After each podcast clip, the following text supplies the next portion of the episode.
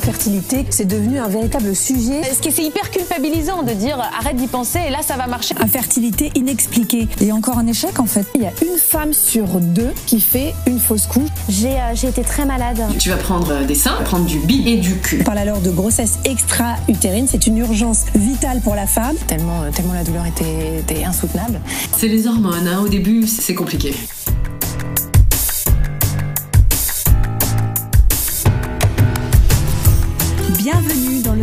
Imparfait de la maternité. Je suis Marion, la voix des silencieuses, et je vous embarque dans mon aventure pour libérer la parole et lever le silence sur la fertilité et la maternité. J'accueille à mon micro des femmes et des mères qui nous racontent leur histoire et également des experts qui vous aident à prendre confiance dans votre parcours. C'est peut-être la première fois que vous m'écoutez, alors bienvenue au cœur de mes discussions intimes. Les silencieuses vous accompagnent, vous informent et vous donnent les clés d'une fertilité maîtrisée. Car le savoir, c'est le pouvoir.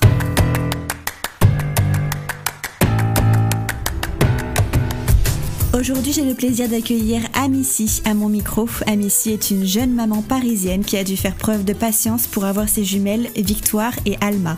Elle partage avec nous les péripéties qu'elle a vécues pour obtenir ses filles. Amici aborde l'impatience éprouvée pendant les essais bébés, la fragilité d'une grossesse gémellaire et la culpabilité ressentie face à la prématurité. Je la laisse vous raconter son histoire et vous souhaite une belle écoute.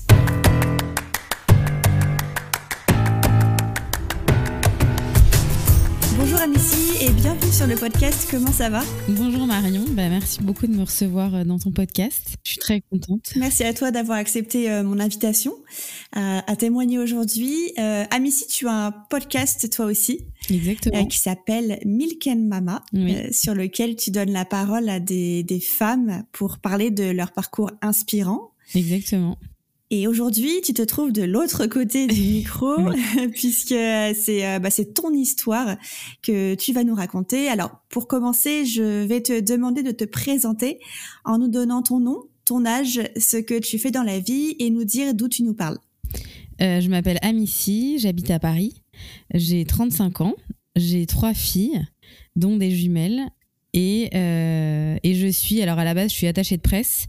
J'ai un peu, euh, j'ai fait une pause, j'ai repris, j'ai monté mon agence et, euh, et mon podcast. Et là, comme j'ai eu un bébé il y a six mois, j'ai un peu arrêté les relations presse. Et là, je vais me reconcentrer euh, à 100% sur mon podcast. Ah, c'est une bonne nouvelle ça. Voilà. Alors pour commencer, est-ce que tu peux bah, nous raconter comment le désir de maternité s'est invité dans ta vie? Euh, bah alors euh, ça déjà ça a toujours enfin j'ai toujours voulu avoir des enfants. Moi on est euh, je viens d'une famille nombreuse. On est quatre enfants je suis la dernière. Donc j'ai ça m'a toujours semblé évident que je voulais des enfants. Mhm. et je me suis mariée en 2015 donc il y a sept ans à peu près et euh, avec euh, enfin avec euh, mon mari- enfin celui qui est aujourd'hui mon mari mais ça faisait très longtemps qu'on était ensemble. On s'est rencontrés quand on avait 20 ans. Et euh, et après le mariage euh, moi j'ai voulu tout de suite avoir enfin tout de suite avoir des enfants parce que j'avais 30 ans. Donc euh, c'était plus euh, par rapport à mon horloge biologique que euh, parce que j'étais pressée pressée de fonder une famille. Mais je me disais vaut mieux peut-être pas attendre trop longtemps pour, pour que ce soit pas Ouais. trop compliqué La fameuse horloge. Exactement, la fameuse horloge qui nous pend, euh, qui nous, qui, euh, enfin c'est un peu l'épée de Damoclès euh, au-dessus de notre tête à partir d'un certain âge, je trouve. Et, euh, et en fait, alors moi il y avait un petit truc dans mon parcours, c'est que un moment j'avais arrêté, enfin il y a un moment dans ma vie, il s'est passé des choses, enfin personnelles. Je sais pas si c'est lié, mais je pense qui ont fait que j'ai plus mes règles un moment. Et du coup, j'avais été voir un gynécologue, euh, enfin un ponte dans le 16e qu'on m'avait re- chaudement recommandé et qui m'avait dit, ça c'était deux ans avant de d'essayer d'avoir des, enfin avant de d'essayer de tomber enceinte, Mhm. qui m'avait dit, euh, bah vous allez avoir des difficultés à avoir des enfants. Donc là, j'avais 28 ans. Donc ça, j'avais trouvé ça assez violent. Donc j'avais en tête Ouais. que a priori j'allais avoir euh, des difficultés. J'avais pas trop compris pourquoi parce qu'il m'avait pas trop expliqué, mais voilà. C'est Et, dingue, il t'a posé un. Il t'a lâché ça comme ça comme Bah, en fait, moi, j'avais euh, été le voir parce que j'avais plus mes règles, donc euh, je voulais savoir ce qui se passait. Et euh, je sais plus exactement ce qu'il m'avait dit, mais en tout cas, j'étais sortie du cabinet en me disant, en ayant compris que j'allais avoir des difficultés à avoir des enfants. mhm. Ok. Bon, après, je m'étais quand même, euh, j'avais essayé de relativiser en me disant, euh, bon, euh, ça veut rien dire. De toute façon, euh, je voulais pas d'enfants dans l'immédiat, j'étais pas encore mariée à ce moment-là.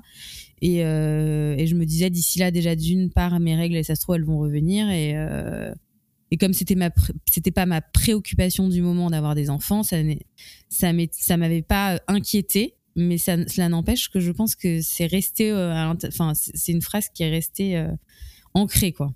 Bien sûr, ouais. Mhm. Et enfin, j'y ai repensé longtemps après, mais euh, enfin aujourd'hui, je trouve ça quand même hyper violent de dire à une femme euh, euh, qui a pas du tout prévu d'avoir des enfants, ah bah vous aurez des difficultés à avoir des enfants. Enfin, peu importe. Ouais. Bon après c'est c'est un, peu euh, c'est un, un, autre débat. Mais euh, du coup, on a essayé d'avoir des enfants en mai 2016. 2000 2016, ouais. Mhm. Et, euh, et au bout de neuf mois, euh, bah, ça marchait pas. Et en fait, j'avais une de mes très très bonnes copines qui avait fait des années de PMA.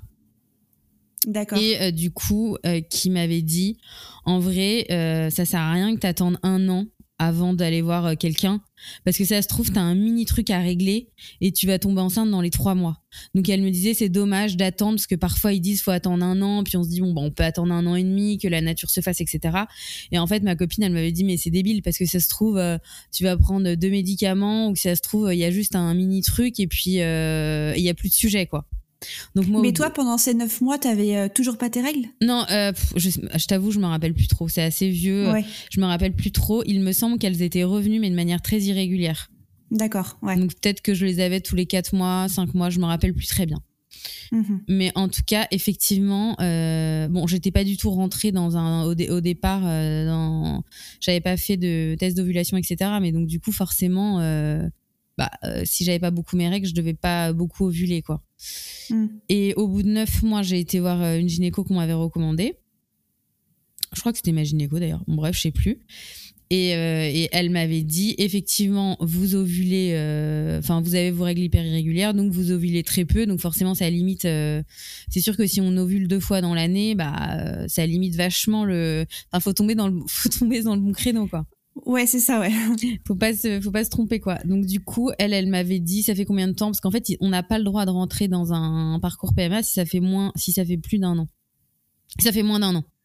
Bon, ce qui est assez logique, parce que du coup, euh, sinon, euh, au bout de deux mois, on pourrait dire, ah, ben ça marche pas. Est-ce que je peux tout de suite avoir des traitements? Mhm. Mais bon, moi, euh, comme euh, je savais qu'il y avait un truc, je sentais qu'il y avait un truc qui allait pas, forcément, comme j'avais des règles irrégulières, je m'étais dit, bon bah, c'est pas grave, je vais dire que ça fait un an comme ça, elle va tout de suite me donner des trucs et puis au moins, euh, voilà, je me dis, ça, ça se trouve, c'est un petit truc à régler et voilà. Et du coup, elle m'avait dit, donc du coup, j'étais, donc à partir de ce moment-là, euh, au bout des neuf mois, elle m'a dit, bon bah du coup, c'est comme vous dites que ça fait un an, on peut commencer à faire euh, des traitements. Donc les premiers traitements, c'est des médicaments pour faire en sorte que mes règles reviennent naturellement, enfin que j'ai des Mhm. règles plus régulières. Et, euh, et ensuite, c'était. Donc, du coup, elle, elle m'avait fait prendre les médicaments, ça n'avait pas marché.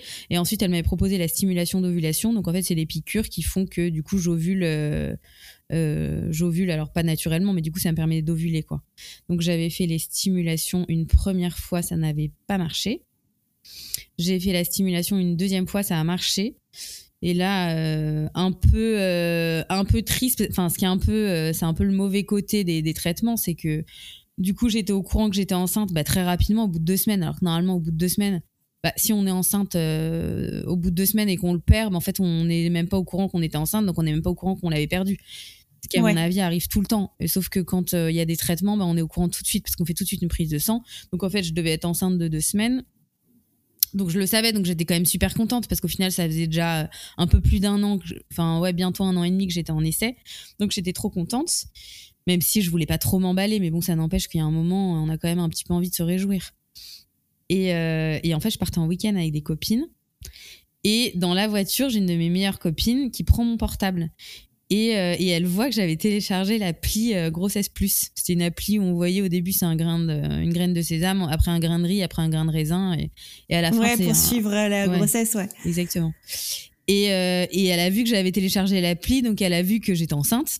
Et euh, du coup, elle m'a dit ah mais c'est génial, je suis trop contente. Moi aussi, je suis enceinte de deux semaines comme toi.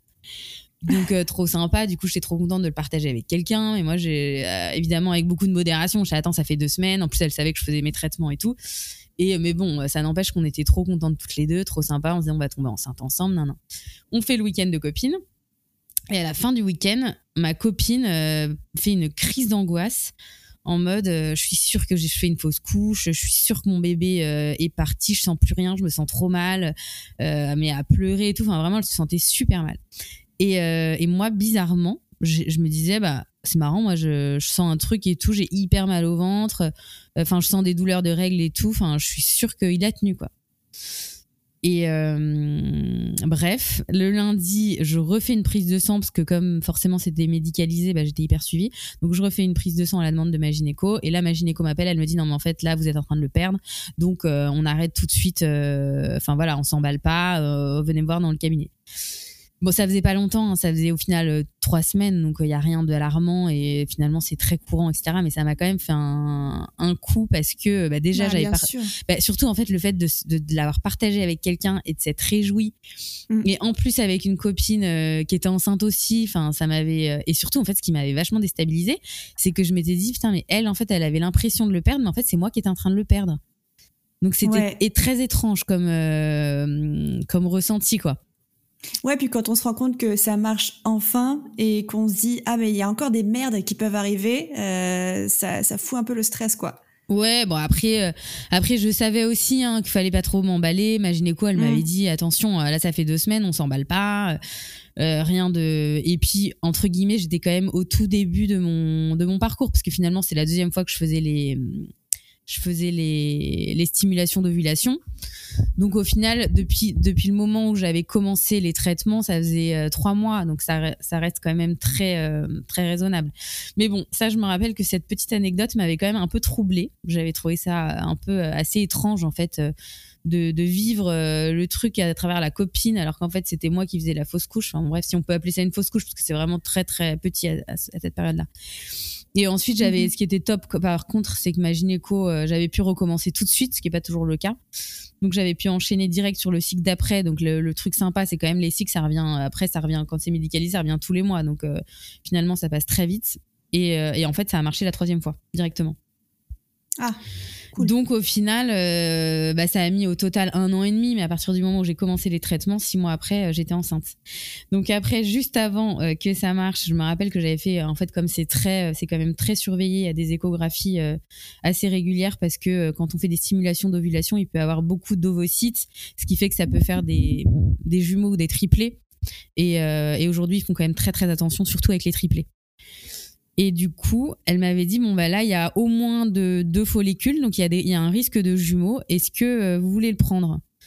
Et alors moi je m'étais dit mais évidemment, enfin il y a un moment, euh, ça fait tellement longtemps que, enfin tellement longtemps, tout est relatif. Hein, mais moi pour moi ça faisait quand même un moment que je cherchais à être enceinte, donc euh, moi, euh, enfin je me dis si je commence à dire ah non mais je veux pas des jumeaux, ah non mais je veux pas si, enfin je me dis mais non mais c'est c'est plus possible quoi. Donc je dis oui oui non Mhm. mais bien sûr on prend le risque.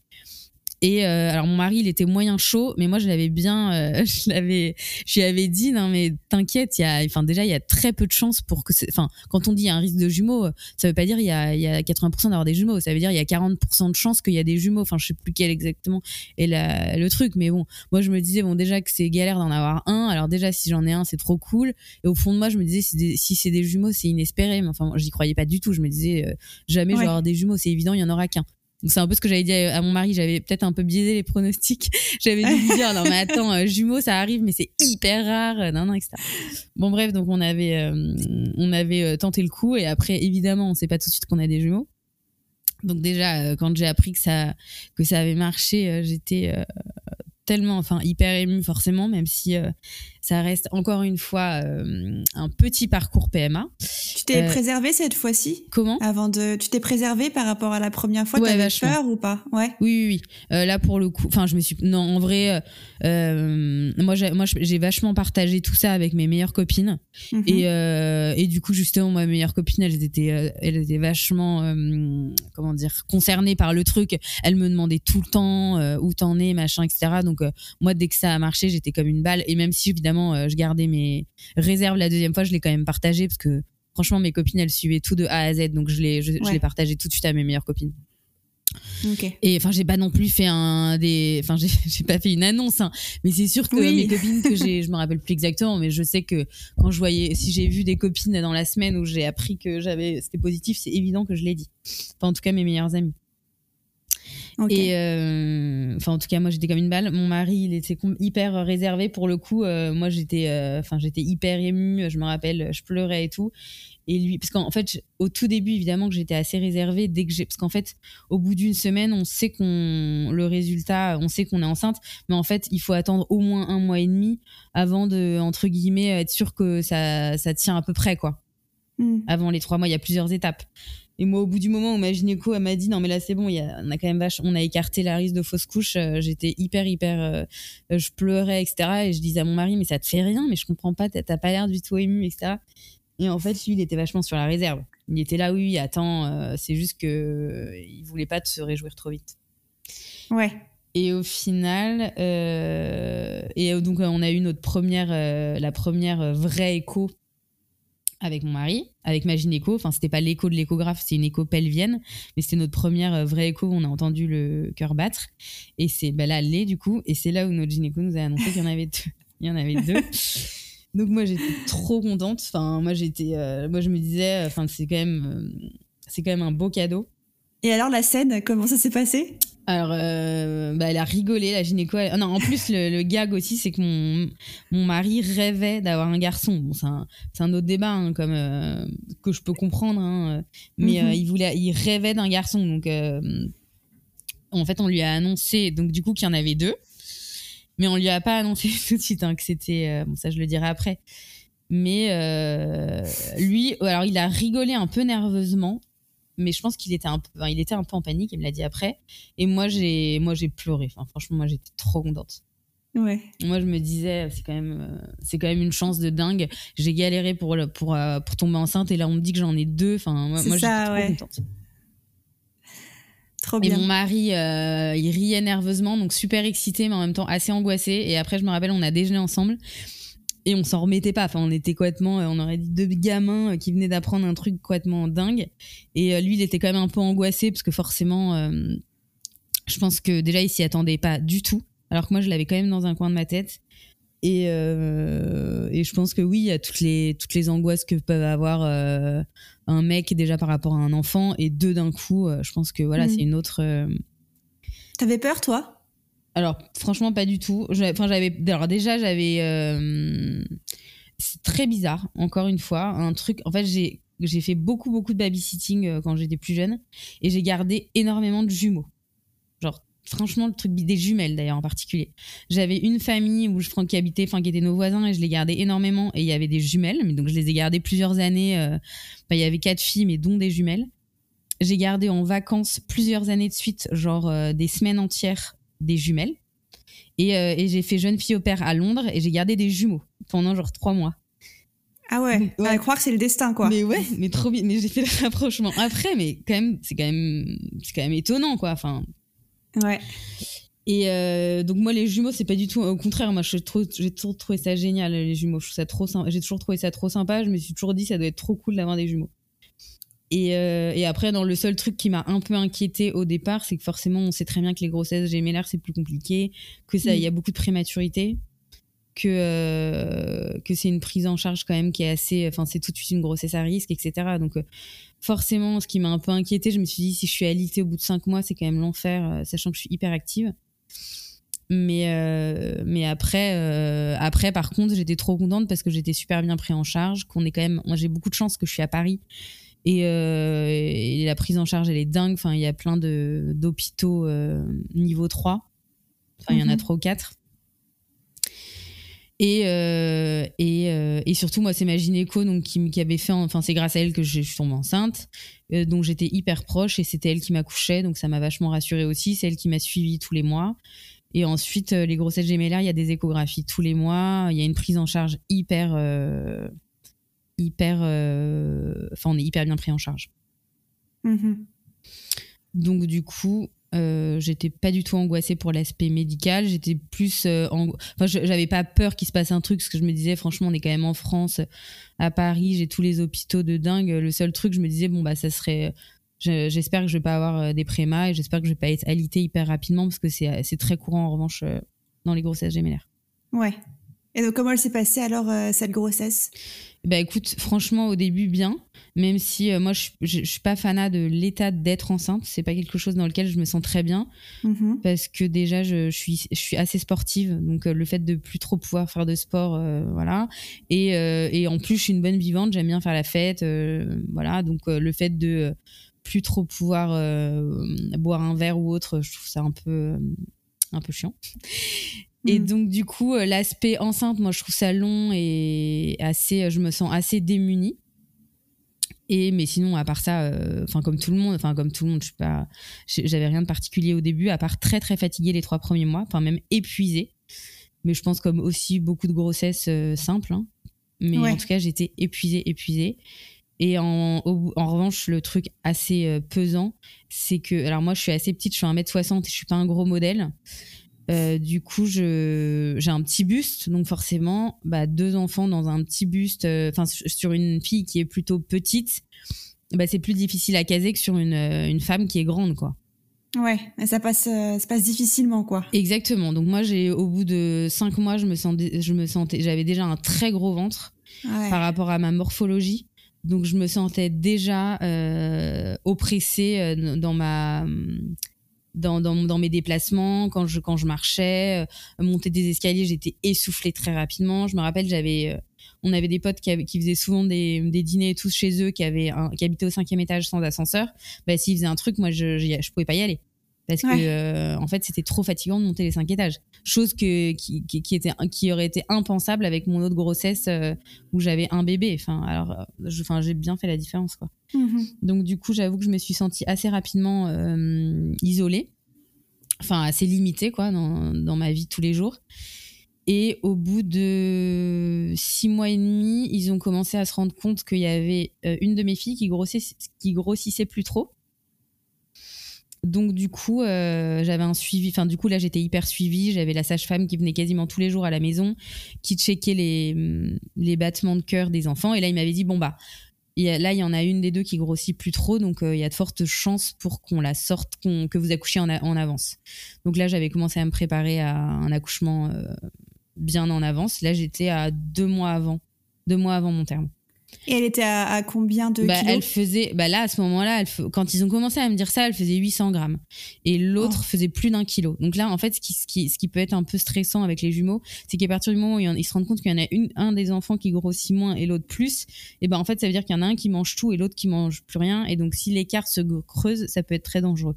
Donc, Hmm. dans ce cas-là, ils sont obligés de, de sortir les bébés pour euh, qu'ils continuent à se développer à l'extérieur. Parce qu'à partir du moment où ils grossissent plus à l'intérieur, bah, faut les sortir. Sinon, ça, met, ça les met en danger à, à l'intérieur, quoi. Et ouais. mhm. Donc du coup, à partir de ce moment-là, ils m'avaient, ils avaient commencé un peu à m'alerter sur le point, en me disant voilà, il y a de fortes chances pour qu'il y ait un accouchement. euh, ils m'ont dit pas à la minute, on suit euh, au jour le jour, mais enfin, bon, ils m'expliquaient bien que chaque jour, euh, chaque jour était une victoire entre guillemets, parce que euh, chaque jour de, de plus, forcément, les enfants ils sont mieux dans le ventre. hein. donc tant qu'elle était encore dans le ventre, bah, c'était toujours ça de gagner. Donc il fallait que je tienne un maximum. Après, on dit beaucoup aussi qu'il faut beaucoup beaucoup se reposer, s'allonger, etc. Parce que forcément, plus tu t'es allongé, plus t'es reposé, plus l'enfant grossit. enfin, je sais pas Et trop. toi, hein. t'avais des, euh, t'avais des effets? T'a- T'avais mal, des douleurs euh? Ah, j'étais au bout de ma vie. Enfin, là, on était, j'étais à 7 mois. Là, on arrivait au septième mois. J'étais au bout de ma vie. J'arrivais même plus à me déplacer dans mon appart. J'étais, euh, j'avais pris, euh, bon, en termes de kilos, ça va, mais par rapport à mon poids de base, j'avais pris un tiers de mon poids. Parce que je, j'avais pris à peu près 15 kilos. Donc, ce qui paraît pas non plus délirant euh, pour des jumeaux. Mais comme je fais 50 kilos à la base, euh, bah, enfin, je sais pas, moi, j'avais l'impression d'avoir Ouais. quand même un énorme poids dans mon ventre par rapport à le- au reste de mon corps, quoi. Donc quand je marchais, je sentais vraiment, euh, et puis même quand je dormais, j'avais une de mes filles qui me rentrait dans les côtes. Enfin, non, clairement, physiquement, je- j'en pouvais plus Mhm. à tel point que quand ils n'arrêtaient pas de me dire oui oui euh, faut tenir un maximum faut tenir un maximum on, on- on- si on arrive à tenir encore 15 jours ça serait génial etc moi, je, je, je me disais, mais comment je vais tenir encore 15 jours? Je me disais, mais j'arrivais même, même plus à aller me faire une tisane, quoi, dans mon appart. Hmm. Donc, moi, je disais, à, je disais à mon mari, mais je, je te jure, je disais, Mathieu, je ne vais jamais tenir physiquement. Je, souffre trop, quoi. Et je me, enfin, je- techniquement, je comprenais pas comment ça allait se passer. Et finalement, bah, la nature est bien faite. hein. C'est clair qu'en fait, mon corps, il commençait un peu, un, un petit peu, je pense, à lâcher. Et au bout du, bah, de sept mois et demi, j'ai ma sage-femme qui venait me voir euh, tous les deux jours à ce moment-là, qui est venue me voir et qui m'a dit euh, ça va non, j'ai dit non franchement j'en peux plus euh, je je- enfin j'arrive plus à marcher j'ai des douleurs partout je dors pas franchement je suis pas bien. Et elle me dit bon ok t'en as marre etc mais est-ce que à, à part ça t'as remarqué des choses un peu qui pourraient être inquiétantes par rapport à, à ta grossesse et là j'ai dit non rien de particulier mis à part que j'ai pris 5 kilos en une semaine donc euh, j'avoue que euh, j'en peux plus quoi mais moi, je m'étais dit, bon, je prends 5 kilos en une semaine. En même temps, j'attends des jumeaux. Mais on m'avait dit que j'allais prendre à peu près 20 kilos. Donc, je me disais, bon, bah, rien d'alarmant. Je fais de la rétention d'eau. En même temps, je suis à 7 mois et demi, normal. Elle m'a dit, ah non, non, mais 5 kilos en une semaine, c'est énorme. C'est pas du tout normal. Je fais, ah bon, bon, ok. Et là, elle me dit, euh, bon, bah, on va checker si t'as de la protéine dans les urines. Donc là, elle me fait faire pipi sur une bandelette. Elle me dit, ah, protéine dans les urines. Ok, bon. Et après, elle me dit, bon, écoute, je prends ta tension. Et là, j'avais euh, tension hyper haute. Donc là, elle me dit non, non, là, ça va pas. J'appelle ta gynéco. Donc là, elle fait le, elle fait le débrief à ma gynéco. Ma gynéco, elle dit, euh, elle va directement à la maternité. Oh, angoissant. Sachant que pour la petite histoire, en fait, on, tout le monde m'avait dit, il faut absolument que tu accouches à l'hôpital niveau 3, t'attends des jumeaux, nanan. Et moi, en fait, comme ma gynéco, elle a couché dans le privé et que ma gynéco, c'est grâce à elle que j'étais tombée enceinte et que je l'adorais et que j'avais une confiance aveugle en cette femme, je voulais que ce soit elle qui m'accouche. Et donc, du coup, bah, j'avais dit, c'est pas grave, j'accouche dans le privé. Donc, j'accouchais dans le privé. Bon, par contre, j'avais choisi un privé dans lequel il y avait un service néonat. C'est le seul privé à Paris dans lequel il y a un, un service néonat. Donc, en gros, ils prennent les prématurés à partir d'un kilo 6. Et euh, donc, donc, je savais que pour des jumeaux, c'était jouable. Enfin, il y a plein de, il y a Mhm. plein d'accouchements de jumeaux dans cette maternité. Et, euh, et là, donc la gynéco dit euh, direct à la maternité. Donc moi, j'étais en mode OK, je comprenais pas trop ce qui se passait, sachant qu'une semaine avant, j'avais déjà été hospitalisée euh, trois jours à la maternité parce qu'il y avait une de mes filles qui, qui avait un battement cardiaque pas top, donc il m'avait, il hospitalisée. Donc en gros, moi, quand on m'a dit ça, je me suis dit bon, OK, ils vont m'hospitaliser encore deux trois jours sous haute surveillance et au pire du pire, j'accoucherai la semaine prochaine. Ils vont, ils vont m'accoucher dans trois quatre jours parce que peut-être Alma grossit plus ou je sais pas quoi mais j'avais pas fait le rapprochement de ce qui allait m'arriver parce que tout simplement je ne connaissais pas. Et donc quand ils m'ont dit euh, bon bah faut y aller dans l'heure, moi j'étais en mode mais ça veut dire quoi? Faut que j'y aille euh, genre dans les 10 minutes, genre tout de suite où j'ai le temps de ranger, euh, de me faire à déjeuner, euh, finir ma valise, prendre deux trois trucs dans mon sac ou autre? Et là elle m'a dit, euh, elle voulait, elle était pas du tout euh, inquiétante, mais elle m'a dit non. Alors tu vas pas faire, te faire à déjeuner ni ranger ton appart.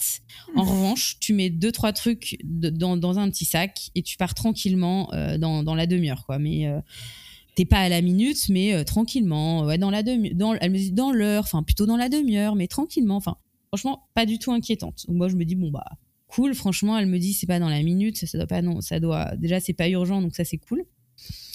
Donc je prépare quand même un mini sac en me disant je prends deux, deux culottes, euh, trois trucs, ma brosse à dents, machin, comme ça je me dis mon, mon dossier, comme ça je me dis bon bah s'il m'hospitalise et je dors à l'hôpital, au moins euh, j'ai deux trois trucs quoi. Je m'étais pas du tout imaginé euh, plus que ça. Et, euh, et là j'appelle mon mari, je lui demande de m'appeler un taxi. Euh, et parce que lui il avait un, un- il avait l'abonnement, moi enfin bref j'a- j'avais plus mes, mes codes de, de Uber et tout. Donc il me commande le taxi et là, euh, au bout de deux minutes, j'étais sur le trottoir et au bout de deux minutes, il me dit, euh, enfin je le rap, je tenais plus debout en fait, et je le rappelle, je dis putain mais il arrive quand ton taxi là, je n'en peux plus, je tiens plus debout, je comprends pas. et, et là il me dit mais t'es taré, euh, le, le ta- je l'ai appelé il y, a, il y a une minute, il arrive dans une minute, donc là détends-toi tout de suite. Enfin et en fait j'avais plus la notion du temps quoi. Je- J'ai dit mais je te jure, j'ai l'impression que ça fait dix minutes, je me sens trop mal, j'avais des gouttes de sueur et j'ai commencé à m'asseoir sur le trottoir, je me sentais trop mal et je disais à mon mari je te jure, ça va pas du tout, quoi. Et là, il me Ouais. dit, t'inquiète, de toute façon, il arrive, dans une minute, il est là. Et après, en plus, c'était en pleine journée, j'avais de la chance. Enfin, c'était un moment où il n'y avait pas de bouchon dans Paris. Parce que sinon, tu te tapes, euh, tu te tapes euh, 18, le 18 heures, je pense que tu mets deux heures avant d'y arriver. Bref, là, il n'y avait pas de. C'était plein milieu de journée, quoi. Il devait être, euh, je sais plus quelle heure il était, mais enfin, fin de journée, mais plutôt genre 4 heures, un truc comme ça. Donc il arrive. Donc là, c'est bon. À partir du moment où je m'assieds, ça va mieux. Je me sens un peu mieux. J'arrive à la maternité. Donc là, je me présente. Ils me prennent en charge. Et là, euh, franchement, aucune inquiétude. Ils disent bon, bon, on vous fait une prise de sang. De toute façon, on a les résultats d'ici deux heures. Donc euh, d'ici là, on vous met les monitoring pour contrôler le cœur des bébés. Mais euh, pas de sujet. tout va bien. Quoi. Bref. Et moi, j'avais trop la dalle. Parce qu'en fait, j'avais pas déjeuné. Parce que la sage-femme, elle est arrivée un peu après le déjeuner. Après, avec toutes ces histoires, appeler la mater, appeler le taxi, non, non, j'avais pas pensé à me faire à déjeuner. Du coup, j'avais trop faim. Et je me rappelle, j'appelais mon mari et je lui disais, mais je ne comprends pas. Ils veulent pas me donner à manger, ça me rend hystérique. C'est vraiment des gros cons. Enfin, je, me rappelle, j'étais hyper virulente. Je comprenais pas pourquoi ils voulaient pas me donner ne serait-ce qu'une biscotte. Et là, mon mari m'a dit, mais t'es bête ou quoi? Pourquoi tu crois qu'ils te donnent pas à manger? Et là, j'avais pas fait le rapprochement. Et là, je dis, mais non. Il me dit, bah, bah s'ils veulent pas te demander à, manger, en général, c'est peut-être ils vont t'opérer, quoi. et je dis, mais ça veut dire quoi m'opérer? Et là, j'ai fait le rapprochement. Je me suis dit, mais oui, mais il a raison. Mais en fait, c'est qu'en fait, si ça se trouve, ils ont prévu de me, de me faire une césarienne, quoi. Enfin. Ouais. Et là, et là, j'ai commencé à avoir des montées de. J'avais, j'avais pas imaginé une seule seconde que j'allais accoucher. Je m'étais dit, ils vont, ils vont me garder en observation. C'est sûr que là, a priori, il y a un truc qui va pas. Mais je me disais, au pire, ils vont m'accoucher d'ici deux, trois jours. Parce qu'en fait, je savais qu'Alma faisait à peu près un kilo. Et je m'étais dit, en fait, un bébé d'un kilo, c'est juste pas possible. Donc, je me suis dit, jamais ils vont, ils vont m'accoucher tout de suite, quoi. Ils m'ont toujours dit qu'il fallait que je les garde encore au moins deux semaines. Euh, à mon avis, ils vont, ils vont m'hospitaliser pour être sûr que tout se passe bien. Enfin, je m'étais pas imaginé Enfin, je pense que mon, mon, cerveau ne voulait surtout pas imaginer que, que j'accouche à ce moment-là. Quoi. Et là, en fait, ils ont eu les résultats de la prise de sang. Et là, ils sont arrivés, ils m'ont dit Bon, bah, madame, vous faites une prééclampsie, donc accouchement dans une demi-heure. Et là, j'ai dit Mais c'est pas possible. Et là, je croyais pas, je savais même pas ce que c'était qu'une prééclampsie, j'avais jamais entendu parler de ça de ma vie. Et là, j'ai pas compris, j'ai dit Mais c'est hors de question, c'est pas possible, y a pas mon mari et tout. Et là, ils m'ont dit non, mais madame, je crois que vous n'avez pas compris. En fait, une prééclampsie, vous pouvez mourir. Donc, en fait, on vous accouche tout de suite. On a appelé votre gynéco, elle arrive. Et là, j'ai commencé à paniquer. Donc, heureusement, mais c'est que mon mari, il est en scooter. Parce qu'il bosse quand même porte de la chapelle. Et moi, j'ai accouché à, dans le 15e arrondissement, à Sainte-Félicité. Donc, euh, enfin, quand on connaît un, peu Paris, c'est à l'opposé. Donc, heureusement, mmh. il est en scooter. Donc, en fait, il a mis une demi-heure à arriver. Et en fait, il est arrivé, j'étais en, bah, j'étais dans la salle dans la salle d'opération, quoi. Et ça a été, enfin, franchement, le pire, euh, un des, le pire moment de ma vie, parce qu'en fait, je me suis dit, je sais pas pourquoi, je me suis dit, Alma va mourir. J'avais ça en tête. Je me suis dit, c'est sûr qu'elle ne va pas vivre. Donc, je me suis dit, ils vont me, ils vont, ils vont, ils vont me faire une césarienne d'urgence. J'ai un enfant qui, qui va mourir à cause de ça. Du coup, euh, enfin, j'ai panique, panique mais complète, enfin, à tel point qu'ils n'arrivaient même pas à me faire la piqûre dans le dos pour m'anesthésier parce qu'ils disaient en fait là vous vous, vous calmiez parce qu'on va jamais y arriver. Je tremblais comme une feuille morte. On t'explique ou pas ce que c'est une prééclampsie? Non, bah alors là pour le coup, il était plutôt en état d'urgence quoi. Il était plutôt écoutez madame, vous êtes ah très bien pris en charge, mais là euh, non. Non non, il m'expliquait pas et je crois que j'ai même pas demandé, je comprenais pas, j'étais là mais moi j'étais plus sur le attendez mais vous m'accouchez quand comment euh, euh, dans, dans combien de temps exactement machin, j'étais pas sur le j'étais plus sur qu'est-ce qui va se passer à l'instant T. Mhm.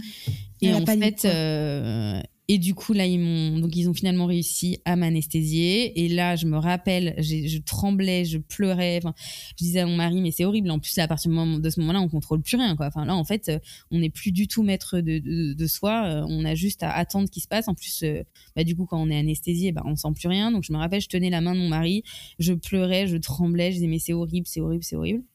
Et là, ils ont commencé bah, à sortir ma première fille. Mais bon, mais alors ma première fille, elle faisait 2 kg 2, donc franchement, ça va. C'est pas du tout un mini poids, mais ça reste quand même euh, un tout petit bébé. Enfin, 2 kg 2, entre guillemets, c'est ça reste quand même des bébés qui sont tout petits. Donc moi, quand on me l'a montré, je, me suis dit, elle est quand même euh, toute petite. Enfin, j'ai pas eu ce oh trop mignon, non non non. Je, me suis dit non, elle est, trop petite, ça va pas. Et de toute façon, bon, un bébé comme trop petit comme ça, il, il euh, enfin, je l'ai pas eu sur mes bras, elle est tout de suite partie. Et après, je me rappelle, ils ont essayé donc de prendre Alma la deuxième. Et je me rappelle que j'ai avoir dit à mon mari mais je ne comprends pas ce qu'ils font. Ça fait deux minutes qu'ils trifouillent dans mon ventre. Va voir ce qui se passe. Je ne comprends pas comment ils peuvent ne pas trouver mon enfant. Enfin techniquement je me disais mais c'est pas possible. Je, les sentais trifouiller dans mon ventre. Et je me disais mais comment ils peuvent ne pas trouver euh, un enfant quand même. je, je comprenais pas. En fait, j'avais pas fait. euh, c'est juste qu'en fait, le trou il est minuscule, donc en fait, la gynéco, elle, Ouais. elle y va. Et puis j'imagine qu'il y a des, des zones qu'il faut pas toucher, machin. Enfin, c'est Ouais, en fait, l'image du gars normal. qui fouille. euh, Exactement, c'est tout à fait normal, il y a rien d'inquiétant. Mais moi, je me rappelle avoir dit à mon mari, va voir ce qui se passe, pourquoi il trouve pas Alma On savait- On savait qu'elle s'appelait Alma, bon bref. Et là, il m'a dit, mais t'es malade, mais jamais je vais de l'autre côté et tout. Mais heureusement. j'ai dit, ah bon, mais et, euh, heureusement qu'il y a pas été. Enfin, de toute façon, je pense qu'ils ils auraient pas accepté, mais bon, j'imagine la vision d'horreur. Et après, je me rappelle qu'ils ont. non, Du coup, les deux filles sont parties tout de suite en. en bah, dans le- là où on s'occupe des bébés, quoi. mhm. Et, euh, et ils ont dit bon bah monsieur du coup vous voulez venir avec nous et les bébés? Et euh, je me rappelle mon mari m'a dit tu veux que j'aille j'aille avec les bébés ou je reste avec toi? Et moi j'ai dit mais j'ai dit non non mais je t'en supplie reste avec moi. Et, euh, et après coup je trouve ça horrible d'avoir dit ça parce que les filles elles étaient quand même pas dans un super état. Et, euh, et moi je, je voulais pas qu'ils me lâchent. En fait j'étais en- j'étais encore paniquée quoi. J'étais pas bien. Et euh, il était là mais attends faut peut-être que j'aille avec les enfants les filles et je dis, ah non non je t'en supplie comme un enfant quoi. Vraiment j'étais retournée. Bah, comme ouais, j'avais l'impression d'être un enfant et d'avoir besoin de d'avoir besoin de ma maman quoi. Non non reste avec moi reste avec moi et Ouais. au final bon après le truc hein, pas très drôle c'est qu'il y a une, euh, une infirmière qui est arrivée et qui a dit écoutez monsieur là pour le coup euh, bah, faut que vous veniez avec nous parce que il y en a une qui est pas bien donc euh, on doit la transférer en urgence euh, dans un hôpital. Donc euh, donc venez tout de suite quoi. Donc là moi je me suis retrouvée comme une euh, enfin toute seule. Ils étaient en train de ma gynéco elle était en train de me recoudre mais du coup elle était pas du tout au courant de ce qui se passait de l'autre côté. Et moi du coup j'avais plus mon mari et, euh, et je savais pas du tout ce qui se passait avec les filles quoi. Les deux Enfin, je savais qu'il y en avait. Je savais que la plus petite était transférée en urgence, mais je savais pas pourquoi. Donc du coup, panique. Enfin là, pour le coup, c'était je pense, les dix pires minutes de ma vie. Et, euh, et au final, euh, et au final, en fait, elle a été transférée à Port-Royal parce qu'en fait, elle était trop petite pour rester à Sainte-Félicité, qu'elle faisait 1,4 kg et qu'elle du coup, elle devait être transférée dans un service euh, réa, quoi. Et, euh, et, la deuxième victoire, elle était, elle était euh, en difficulté respiratoire. Donc euh, rien, enfin le- aucune des deux n'avait un pronostic vital, vital engagé, mais cela n'empêche que euh, c'était quand même pas non plus euh, la gros, enfin c'était pas non plus super. euh, c'était pas l'idéal comme situation quoi. Ouais, ouais, ouais. Et au final, oh, le seul truc assez sympa enfin, qui m'avait mis le sourire, je me rappelle ce soir-là, c'est qu'en fait, on n'avait pas décidé, le, le- on s'était pas mis d'accord sur les choix des prénoms, enfin notamment sur Alma. On s'était mis d'accord sur Victoire et Alma, on s'était pas mis d'accord. Et forcément, bah, avec tout ce qui était passé, évidemment qu'on n'avait pas du tout reparlé de ce point-là. Et, euh, et je me rappelle quand euh, en fait euh, l'infirmière est arrivée, elle a dit, euh, elle a dit à mon mari, enfin elle a dit, Monsieur, faut que vous veniez avec nous parce que il y a votre petite Alma qui doit partir en urgence. Et du coup, bah là, j'en ai déduit que mon mari avait, dit que c'était Alma, alors qu'on n'en avait pas du tout reparlé. Et en fait, moi, c'était mon prénom, et lui, il n'était pas d'accord. Donc, du coup, ça m'avait un peu, enfin, ça m'avait fait trop plaisir. Je me suis dit, ah, bah, du coup, il Ouais. a lâché sur mon prénom. C'était le touché. truc euh, que j'avais Ouais. trouvé assez touchant. Et sinon, euh, et après, au final, euh, bah, j'avais été retournée dans ma chambre. Peut-être deux, trois heures après, il- j'avais, j'avais pu avoir Victoire euh, dans mes bras. Donc, ça, c'était incroyable. C'est la première euh, rencontre, du coup? Exactement, c'était la première Mm. rencontre avec Victoire, donc il me l'avait pas laissé trop trop longtemps parce que elle était quand même, euh, ouais, elle avait des difficultés respiratoires, donc et comme elle faisait quand même 2 kg 2, ça reste Mm. quand même un petit bébé, elle était restée, euh, elle- ouais c'était 2 kg 2, ouais. elle était restée quand même en couveuse. Après, ce qui était génial, c'est que dans la maternité dans laquelle j'étais, j'étais dans un service préma. Du coup, elle était, euh, enfin moi j'avais ma chambre et en fait il y avait une vitre avec de l'autre côté euh, sa couveuse. Donc en fait, je la voyais. Donc ça, c'était trop sympa. Ah ouais. hmm. Donc elle était tout le temps entre guillemets avec moi. Enfin, je pouvais euh, sortir de mon lit. Enfin, je la voyais de la vitre parce qu'au début, forcément, Ouais, ouais, je pouvais ouais. pas trop me lever. Et après, le truc qui était hyper douloureux cette première semaine, c'est qu'en fait, j'avais Alma qui était à Port-Royal et du coup, moi, je pouvais pas la voir. Et, euh, et du coup, mon mari était avec Alma à Port-Royal et moi, j'étais avec Victoire euh, à Sainte-Félicité. Donc là, Ah c'était ouais. hyper douloureux parce que déjà, Mm. j'étais un peu traumatisée de l'accouchement, que euh, j'avais toujours pas vu. euh, bah, Victoire, je l'avais un peu vue, mais bon, après, elle était quand même tout le temps dans sa couveuse et j'avais pas trop le droit de la prendre parce que c'était quand même, euh, elle était quand même encore toute, toute petite. Et, euh, et Alma, surtout, je l'avais pas vue du tout. Donc là, c'était. euh, Ah ouais. c'était assez enfin je l'avais vue en fait une seconde dans la dans la couveuse du SAMU donc autant dire que j'aurais peut-être mieux fait de pas la voir parce que Mm. euh, en fait ils sont branchés de partout parce que forcément ils les transportent d'un hôpital à l'autre donc c'est extrêmement stérilisé etc et donc du coup en fait je la voyais même pas quoi je la voyais même pas dans le truc et ça m'avait plutôt inquiété tous les tout- toutes les branchements, toutes les machines et tout dans lesquelles elle était, alors qu'en soi, elle allait pas du tout. euh, Enfin, il y avait pas d'enjeu euh, vital, mais euh, il y avait Ouais, pas mais un l'image est traumatisante, quoi. Exactement, exactement. Ça avait été assez traumatisant. Et au final, je me rappelle, au bout de deux, trois jours, au bout de trois jours, j'avais quand même euh, hyper mal par rapport à la césarienne. Alors, je sais pas si j'avais plus mal parce que ça avait été une césarienne d'urgence ou si, mais j'avais extrêmement mal. Moi, je me rappelle que j'ai appelé des copines en leur disant, mais oh, à quel moment vous m'avez pas dit que c'était si douloureux la césarienne? Moi, j'avais des copines qui avaient eu des césariennes et je dis, mais vous m'avez jamais dit que c'était comme ça, c'est horrible, etc. Alors, je sais pas si c'est euh, lié à l'urgence, si c'est moi qui était peut-être plus sensible, peut-être aussi parce que j'avais vécu, je sais pas. Mais moi, j'avais trouvé ça extrêmement douloureux, en tout cas les trois premiers jours. Mm. Et, euh, et au bout de trois jours, euh, ils étaient venus- les médecins étaient venus me voir à Sainte-Félicité. Ils m'avaient dit bon bah madame là, il faut que vous alliez voir votre fille à euh, Port-Royal. Oh et moi j'étais mais comment comment techniquement en fait je peux pas me lever. Et j'étais quand même encore sous le choc j'arrêtais pas de pleurer je pense que j'avais peut-être une chute d'hormones enfin voilà.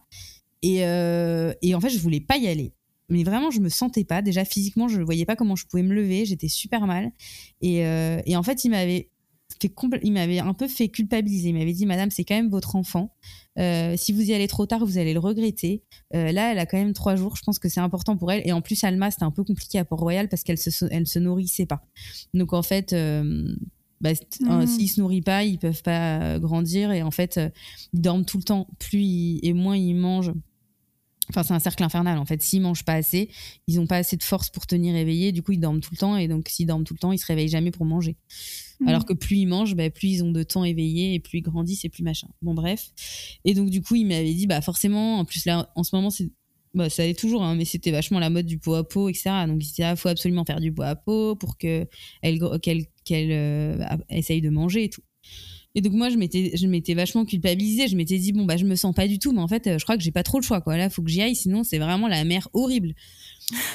Et, euh, et du coup, je m'étais forcée. Bon, il m'avait mis à dispo une. euh, C'était une. J'étais dans une ambulance, dans un dans un brancard. hein. Enfin, en tout cas, pour le trajet. Déjà, j'avais dû marcher. euh, genre, je, je sais plus si j'avais une chaise roulante, mais je crois que j'avais marché jusqu'à l'ambulance. Enfin, ça paraît euh, tout court, hein, euh, parce que l'ambulance, elle était à la sortie, à la porte de la maternité. Mais moi, ça m'avait semblé hyper long, je me rappelle. Et après, j'étais montée dans le brancard. Et là, c'était horrible parce qu'en fait, on avait traversé Paris, les pavés de Paris. Et, euh, et en fait, avec la césarienne, bah, avec les. En gros, les, la voiture, bah, ça faisait des, des à-coups, quoi. Et moi, Ouais. chaque à-coup me faisait un mal monstrueux. Et, euh, et en fait, c'est horrible parce qu'il y avait des manifestations de Maboule ce jour-là, de la CGT ou je sais plus quoi. Enfin, c'était une période où il y avait des grosses manifestations dans Paris. Et en fait, à un moment, ils m'ont dit, Madame, en fait, on va... ça faisait une heure qu'on était dans la- l'ambulance parce qu'en fait, on essayait de, trouver un chemin pour arriver à Port-Royal qui n'était pas pris par les manifestations. Et ça faisait une heure que je souffrais, mais quand je te dis souffrais, c'est-à-dire que c'était un cauchemar. Déjà que je voulais pas y aller, donc j'arrêtais pas de me dire, bon, bah, enfin, je m'étais forcée, j'étais pas bien, etc. Et, euh, et à un moment, ils m'ont dit, Madame, on va pas pouvoir y aller, en fait. Là, on est trop coincés. Et je dis, non, mais ça fait une heure là que je souffre, machin. On y est, c'est évident qu'on va y aller. Et j'étais là, ça fait trois jours que j'ai pas vu ma fille qui est née. C'est évident qu'on va réussir à, y aller. En plus, moi, je me disais, en plus, je suis dans l'ambulance, euh, limite. euh, avec mon mari, enfin, euh, il y avait juste à dire, euh, il y a une femme qui va accoucher, quoi. Enfin, je me disais, c'est pas compliqué. Bah et du oui. coup, je disais à mon mari, mais descends, va dire que j'accouche, quoi. Enfin, en plus, j'étais allongée, enfin, ça faisait complètement sens. Et en fait, on n'a jamais pu passer. Jamais. Donc, en fait, on a dû rentrer. Au bout de, bah, au final, ça a duré deux heures cette histoire. Donc, on Ah, est rentré à Sainte-Félicité et j'ai jamais pu y aller. Donc là, je suis rentrée. Enfin, c'était l'enfer parce que déjà, j'avais, enfin, j'avais vachement souffert. Et de deux, je, j'avais, je m'étais dit, mais putain, mais pas de bol, quoi. Je me suis dit, mais c'est pas possible, là, on les enchaîne. Et, euh, et en revanche, et le lendemain, c'était encore, il y avait encore euh, plein de manifs, donc il m'avait dit on va pas retenter le coup. Et encore le jour d'après, finalement, on j'avais renouvelé l'expérience et du coup, on y avait été. Et là, je me rappelle que euh, j'avais pas, enfin, c'était horrible parce que déjà, j'étais pas bien du tout physiquement et psychologiquement. Et, euh, et du coup, on m'avait montré Alma, on m'avait dit il faut que tu la prennes dans tes bras. Et en fait, j'étais trop mal à l'aise. J'étais euh, limite, c'est- dur ce que je veux dire, mais je la trouvais horrible parce que forcément, un, un bébé d'un kilo 4, d'un kilo 2, 3, ouais, peut-être 3, à ce moment-là, euh, c'est euh, c'est pas très beau à voir. hein. Enfin, c'est un bébé prématuré, ça a les joues complètement creusées, euh, ça a une forme de crâne assez particulière. Mm. Et, et quand on n'en a jamais vu, moi j'avais jamais vu de préma de ma vie, et ben en fait j'étais hyper choquée. Je me suis dit, mais c'est pas possible, elle est minuscule, j'étais pas du tout à l'aise, j'ai l'impression que j'allais la casser, je voulais pas qu'on me la mette dans les bras. Et, et, j'avais vachement culpabilisé parce que je me suis dit, mais, oh, mais je suis une mère horrible, c'est ma fille, je veux même pas la prendre dans mes bras. Et, et alors que mon mari, ça faisait quatre jours finalement, ou cinq jours qu'il s'occupait d'elle tout le temps. Donc mon mari, il arrivait à changer une couche, il arrivait à parce qu'en fait, elle était dans une, une couveuse euh, branchée de partout. En plus, à Port-Royal, enfin, moi, je sortais de Sainte-Félicité où c'était quand même assez, j'étais assez préservée. Et là, j'arrivais quand même dans un service néonat où il euh, fallait que je mette ma blouse, ma Charlotte, mes gants euh, stérilisés en rentrant. Et en fait, le service réanimation de, de, des bébés à Port-Royal, en fait, c'est des petites salles avec des bébés entre 500 grammes et 1 kilo. Moi, je pense que Mhm. j'avais la plus grosse du service avec que des gens qui pleurent en vrai parce, dans les services parce que c'est que des bébés qui sont entre la vie et la mort. Enfin, pas la mienne, mais beaucoup quand même, beaucoup d'enfants. Et, euh, et du coup, et avec des machines de partout, des machins, en fait, c'est hyper angoissant. Enfin, moi, ça m'a pas Ouais. du tout. euh, je me suis dit, mais c'est pas possible, elle est là, elle est ici, enfin, c'est horrible. Et. euh, et, et, et surtout, toutes ces machines, etc., en fait, ça m'avait. ça m'avait vachement euh, inquiété quoi alors que moi mon mari, mon mari il avait vu ça tout de suite donc il était hyper à l'aise en plus moi j'avais j'avais pas dû on- personne m'avait rien expliqué parce que forcément euh, moi j'étais de passage. Alors que mon mari il était déjà en contact avec tous les médecins il était au courant de chaque petite machine à quoi ça servait il avait déjà fait du pot à pot il faisait du pot à pot tous les jours. Du coup il l'apprenait de manière euh, Ouais, très calé, quoi. quoi. voilà. Comme aujourd'hui enfin moi quand je vois des copines qui accouchent je me dis ah c'est minuscule mais je vais je vais le j'ose même pas les toucher. Alors qu'en fait quand on a les nôtres on est hyper à l'aise Et tu appréhendais le, le fait d'avoir peut-être des difficultés à créer un lien euh, spécifique avec Alma? Ah mais carrément. Ah non mais carrément, je me suis dit mais euh, enfin j'avais honte quoi. Franchement, j'avais honte. Je me disais mais je mon mari est tellement à l'aise avec elle etc. et moi je suis la mère et j'arrive même pas à la toucher. Limite j'ai une sensation euh, de je la trouve pas belle, elle me jette, elle- son physique me dérange parce que je sentais qu'elle que- qu'elle était pas en bonne santé, ça me ouais, j'étais pas du tout euh, pas du tout à l'aise et après je pense que j'étais très très fatiguée, que je souffrais aussi de la de la hum, césarienne et que euh, et que en fait c'était trop bizarre comme situation que j'étais dans un autre hôpital avec un autre enfant on m'a amené dans un autre hôpital dans un service hyper médicalisé pour voir mon autre enfant enfin franchement c'était bon, bref je garde un super mauvais souvenir mais Mm. la petite euh, quand même le, le chose la chose que j'ai retenue de, de tout ça c'est qu'en fait moi j'avais pas envie d'y aller je me sentais pas prête et qu'on m'a un peu entre guillemets forcé on m'a dit il faut que vous y alliez parce que euh, c'est important vous êtes sa maman machin etc et moi je le sentais pas et en fait j'aurais peut-être dû attendre un petit peu parce que euh, bah, parce que je pense qu'il faut toujours s'écouter ça c'est Ouais. le truc que j'ai retenu c'est que je pense qu'il faut toujours s'écouter bon, Non, puis tout s'est précipité en fait depuis ton accouchement. En fait, tout s'est précipité Exactement. sans que tu aies un mot à dire, toi. Exactement, exactement. J'avais jamais eu mon mot à dire. Et, euh, là ensuite, je suis rentrée. Euh, il y a deux trois jours qui sont passés, donc là ça faisait sept jours qu'elles étaient nées. Et là je me rappelle que euh, en fait ils ne voulaient. Nous l'idée c'était qu'on soit regroupés un moment. Donc à un moment, Port-Royal disait faut qu'Amici vienne avec Victoire à Port-Royal. Et à Sainte-Félicité, on me disait faut que Amici attende que euh, Alma prenne du poids et que elle, se retrouve toute à Sainte-Félicité. Et moi, je comprenais pas. J'étais en mode, mais je comprends pas. Il faut que j'aille à Port-Royal ou faut que j'aille à Sainte-Félicité? En fait, après, ce que j'ai compris, c'est que, en fait, ça, ça reste des hôpitaux, mais ça reste des entreprises. hein. Ils ont besoin de, ils ont besoin de remplir leur chambre. Et que ce soit Sainte-Félicité ou Sainte-Thérèse, et bah, ils voulaient avoir leur chambre pleine. Et donc, du coup, bah, n'importe quoi. Je sais pas pourquoi je parle de Sainte-Thérèse, qu'en fait, c'est là où j'ai accouché la deuxième fois, mais ça n'a rien à voir. Que ce soit Mhm. Port-Royal, Port-Royal voulait, remplir son service. Et donc, du coup, il, il préférait que moi je vienne. Et, euh, et Sainte euh, et Sainte Félicité a besoin de remplir ses chambres aussi. C'est des entreprises, c'est comme des hôtels entre guillemets. Enfin, ils- plus si les chambres sont pas remplies, eh ben, ils perdent de l'argent.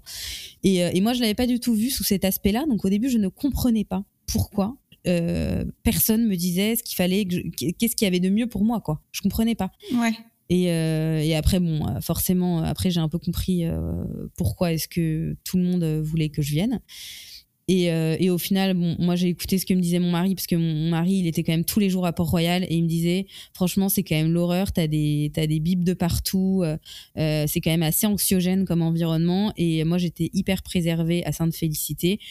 euh, parce que j'étais dans ma chambre, c'est quand même hyper confortable. Et, et entre guillemets, moi, j'étais pas dans un hôpital, quoi. Mhm. Et donc, du coup, et surtout, j'étais dans un service néonat, donc.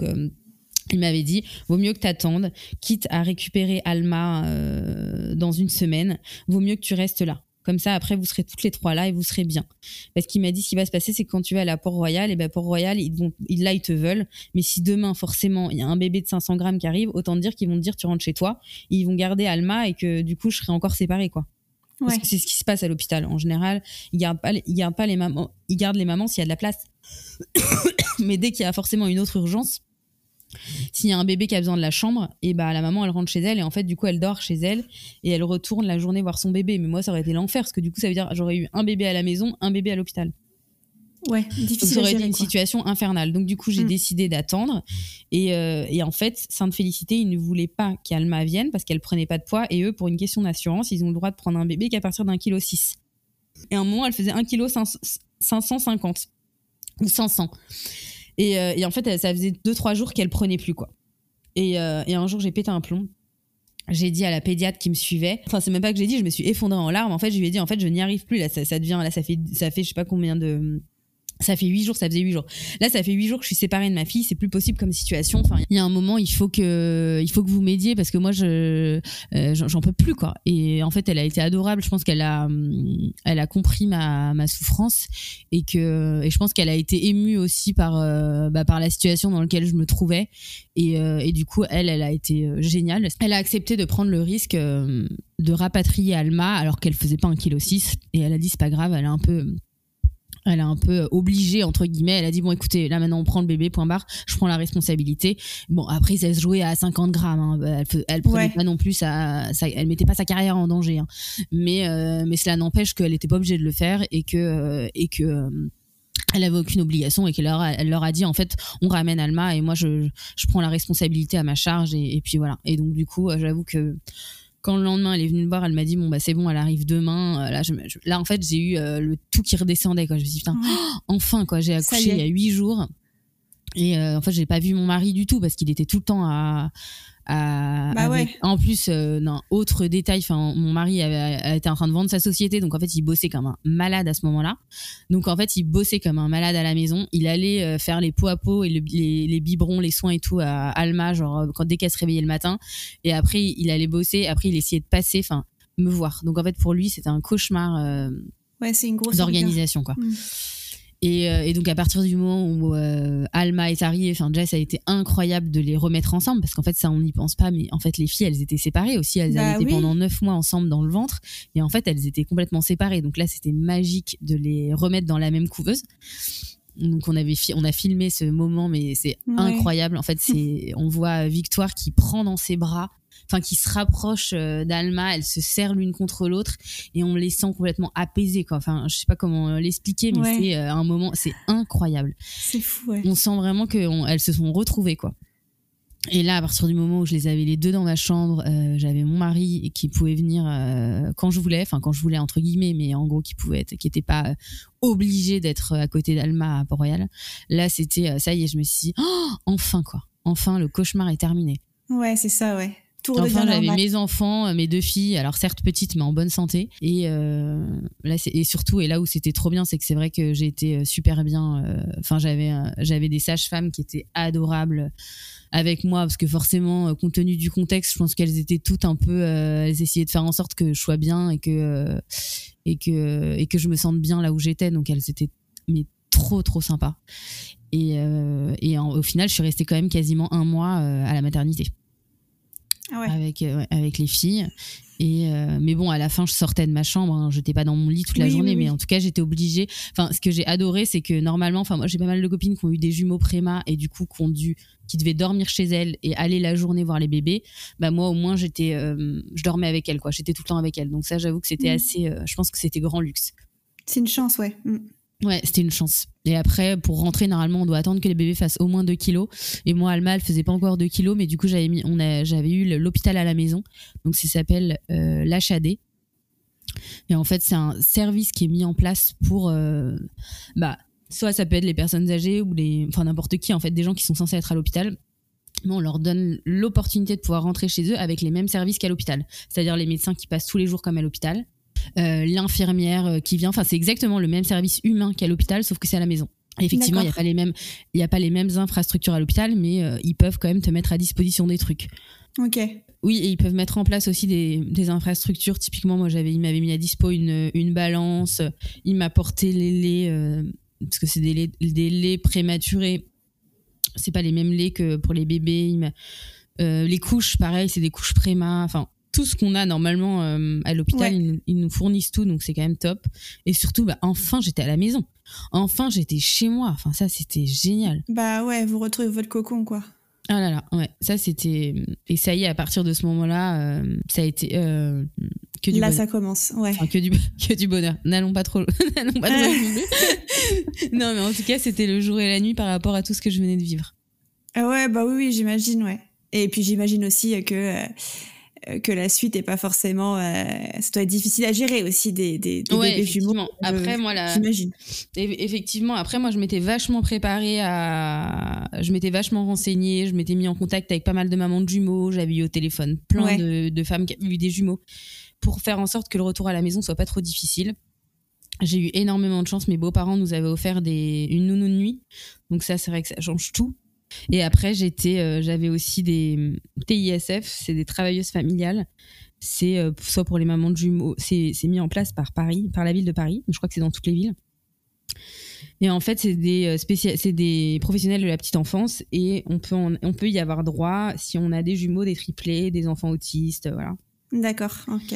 J'avais mis en place pas mal de choses pour me permettre de me faciliter la vie. J'étais dans une association de jumeaux et plus. Je m'étais fait des copines dans mon arrondissement qui, avaient ont eu accouché en même temps que moi. Donc ça, c'était génial. J'avais une copine que je voyais tous les jours qui avait des jumeaux du même âge que moi. Donc ça, c'était trop cool parce qu'on partageait les mêmes problématiques. Parce que pour le coup, c'est vrai que ce qui est un peu compliqué quand on a des jumeaux, c'est que c'est vrai que moi j'avais plein de copines qui avaient un bébé, la petite yo-yo, vas-y, on se fait un déj et tout. Mais en fait, avec les jumeaux, c'est impossible. Parce Ouais. qu'il suffit que pendant le déj, déjà, avec ta poussette double, tu passes même pas, euh, tu rentres même pas dans le resto. Et, euh, et surtout, bah, si t'as deux bibes à donner en même temps, le machin, enfin, c'est l'enfer. Donc ça, j'avoue que je me sentais un peu déconnectée de toutes mes copines qui avaient un bébé, mais euh, du coup, je me suis liée d'amitié avec euh, bah, des mamans de jumeaux que je connaissais pas et que j'ai rencontrées via l'association. Donc ça, c'était trop sympa. Mhm. Et quand les filles ont eu deux ans, euh, moi, je, rêvais d'avoir. Enfin, je m'étais, je m'étais dit que c'était que je voulais absolument. Alors. Après cet accouchement, je vais te dire, euh, pendant peut-être six mois, j'avais dit, mais plus jamais de ma vie, je serai enceinte et plus jamais j'accoucherai. Je me rappelle, j'avais dit à mon mari, il m'avait dit, mais arrête et tout, c'est trop tôt, non, non. Mais j'avais vraiment dit ça. Je m'étais dit, plus jamais de ma vie, je serai enceinte. Et plus jamais j'accoucherai parce que voilà. Et au final, bon bah le temps a fait son travail, hein, parce qu'au bout de quand elles ont eu deux ans, bah je me suis dit bah franchement j'aimerais trop avoir un troisième, j'aimerais trop retomber enceinte et j'aimerais Ouais. euh, et j'aimerais je trouve ça trop cool le trois ans d'écart. Moi j'ai plein de copines qui m'avaient dit trois ans d'écart c'est génial, nan nan, c'est ils vont à l'école et nan nan, c'est parfait. Donc j'ai dit trop cool. Et donc quand elles ont eu deux ans, j'ai commencé à me dire ah bah du coup pour le troisième on pourrait peut-être commencer à y penser, deux ans et demi tu vois, pour qu'il y ait trois ans d'écart. Et surtout je m'étais dit bah j'ai quand même fait j'ai quand même mis un an et demi à avoir les filles. Donc euh, je me suis dit bon bah si euh, le troisième ça met un an ou machin, autant s'y prendre un peu en avance. Et du coup à partir de l'été euh, des deux ans et demi des filles, donc je me rappelle j'en ai reparlé à mon mari et mon mari il disait ah mais hors de question jamais de la vie là c'est bon pas tout de suite quoi. Et bon, après aussi c'est assez masculin. hein. On- Les mecs quand on leur dit je veux lancer le troisième, il a l'impression qu'il arrive dans deux semaines quoi. Alors que bah non, en fait, euh, déjà il y a le temps qui qui qui soit conçu et ensuite euh, il y a quand même neuf mois. Mais bon, ça j'ai l'impression que c'est assez masculin. Ils ont l'impression que ça y est tout de suite il faut aller changer la couche quoi. Alors que non, je disais non non mais euh, et il me dit mais hors de question etc. Et là je lui ai dit mais attends ça peut quand même mettre du temps. Et après, je lui ai dit, en vrai, t'es gentil, mais c'est moi qui me tape les traitements quand même. Hein. J'ai dit, les un an et demi, enfin les kilos en plus. En plus, j'avais oublié un détail, mais quand je faisais tous mes traitements, je me, je me suis pris une acné pas possible à 30 ans. Enfin, tout ça, c'est des choses euh, qu'on Ouais, pense des pas trop on pense Ouais. aux traitements. Mais en fait, il y a les traitements, mais il y a tout ce qui va à côté, quoi. Mm. Et j'avais dit, franchement, avec tout ce que je me suis tapé et tout ce que potentiellement je vais me retaper si on fait des traitements, t'es gentil, mais euh, bah moi, euh, j'ai envie de le lancer maintenant, quoi. Mhm. Bon, au final, j'ai réussi à le convaincre. Mais bon, toujours en mode t'inquiète, t'inquiète, ça va mettre un an. Franchement, y a, ça, regarde, c'était tellement compliqué pour les filles, c'est évident que ça va mettre du temps. Résultat, il m'a dit OK. Et deux semaines après, je suis enceinte. Donc là, euh, il m'a dit non mais euh, du coup c'était la grosse blague avec tous nos copains. C'était euh, non mais alors elle, elle me l'a fait vraiment fait à l'envers quoi. Genre, mais en plus tu l'avais fait pour les pour les hein jumeaux aussi. Tu lui avais dit t'inquiète, il y aura pas de jumeaux. Ouais, il te fait plus confiance lui. faut toujours non mais faut toujours minimiser, faut toujours minimiser parce que sinon ils disent non à tout. Et non mais au final ils étaient trop contents. Hein. Non mais c'est sûr que quand je lui ai dit je suis enceinte, il s'y attendait pas du tout. Il était mais c'est une blague. Attends mais il s'y attendait pas du tout. Après évidemment qu'il était content que j'ai pas de traitement, que ce soit naturel. Et au final, faut pas exagérer. Et du coup, il y avait trois ans d'écart. Donc les filles allaient à l'école, donc c'était pas non plus complètement délirant. Ouais. Mais euh, et là, pour le coup, euh, là, j'ai eu énormément de chance. Grossesse de rêve. Enfin, de rêve. Après, moi, j'aime pas spécialement être enceinte. Donc, euh, j'ai accouché à terme, voix basse. j'ai accouché quatre jours avant mon terme, en voix basse d'un bébé qui faisait 2,8 kg, donc ce qui est pas énorme, mais bon, ça reste quand même très bien. Ouais. Et, euh, et là, elle a 7 mois, elle, s'appelle Bianca et euh, elle est en parfaite santé. Donc franchement, euh, et, et, pour le coup, là, bah, forcément, après avoir eu des jumelles, alors déjà, je trouve que c'est le jour et la nuit entre. Je pense qu'il vaut mieux les avoir dans ce sens-là. Je pense qu'il vaut mieux avoir des jumeaux et après un que un et après des jumeaux. Mm-hmm. Du coup, moi, ça me semble extrêmement facile. Un, et surtout, bah, j'ai beaucoup de chance. Elle a fait ses nuits assez rapidement et pour l'instant, elle est jamais malade, donc ça change tout aussi. Mais, euh, mais là, pour le coup, je trouve que c'est un bonheur, euh, trois ans d'écart et. Euh, ouais, tu savoures une maternité un peu normale, entre guillemets. Quoi. Exact. Ah, mais j'adore, je suis trop fan. Je me suis acheté la petite yo-yo avec la nacelle, le truc. Je suis trop contente. Ah, c'est mon tour, ça y est. Ah non, mais la poussette double, je n'en pouvais plus, quoi. Ah non, non, là, la, petite yo-yo, le petit bébé, ah, je trouve ça génial. Enfin, là, pour le coup, je savoure et. bon, tant mieux. et voilà et c'est génial et tout ça pour dire qu'on peut très bien avoir euh, des traitements ou des difficultés au début puis après ça peut se régler quand même euh, pas, c'est pas toujours le cas hein, mais en tous les cas moi tout est rentré dans l'ordre finalement après ma première grossesse. Ouais et heureusement que ça arrive. Exactement exactement et, bah, écoute, et, pour dire, les, les, jumelles sont en très bonne santé. Hein. Même si, euh, évidemment, c'est tout ça pour dire aussi qu'on a quand même beaucoup de chance d'habiter en France.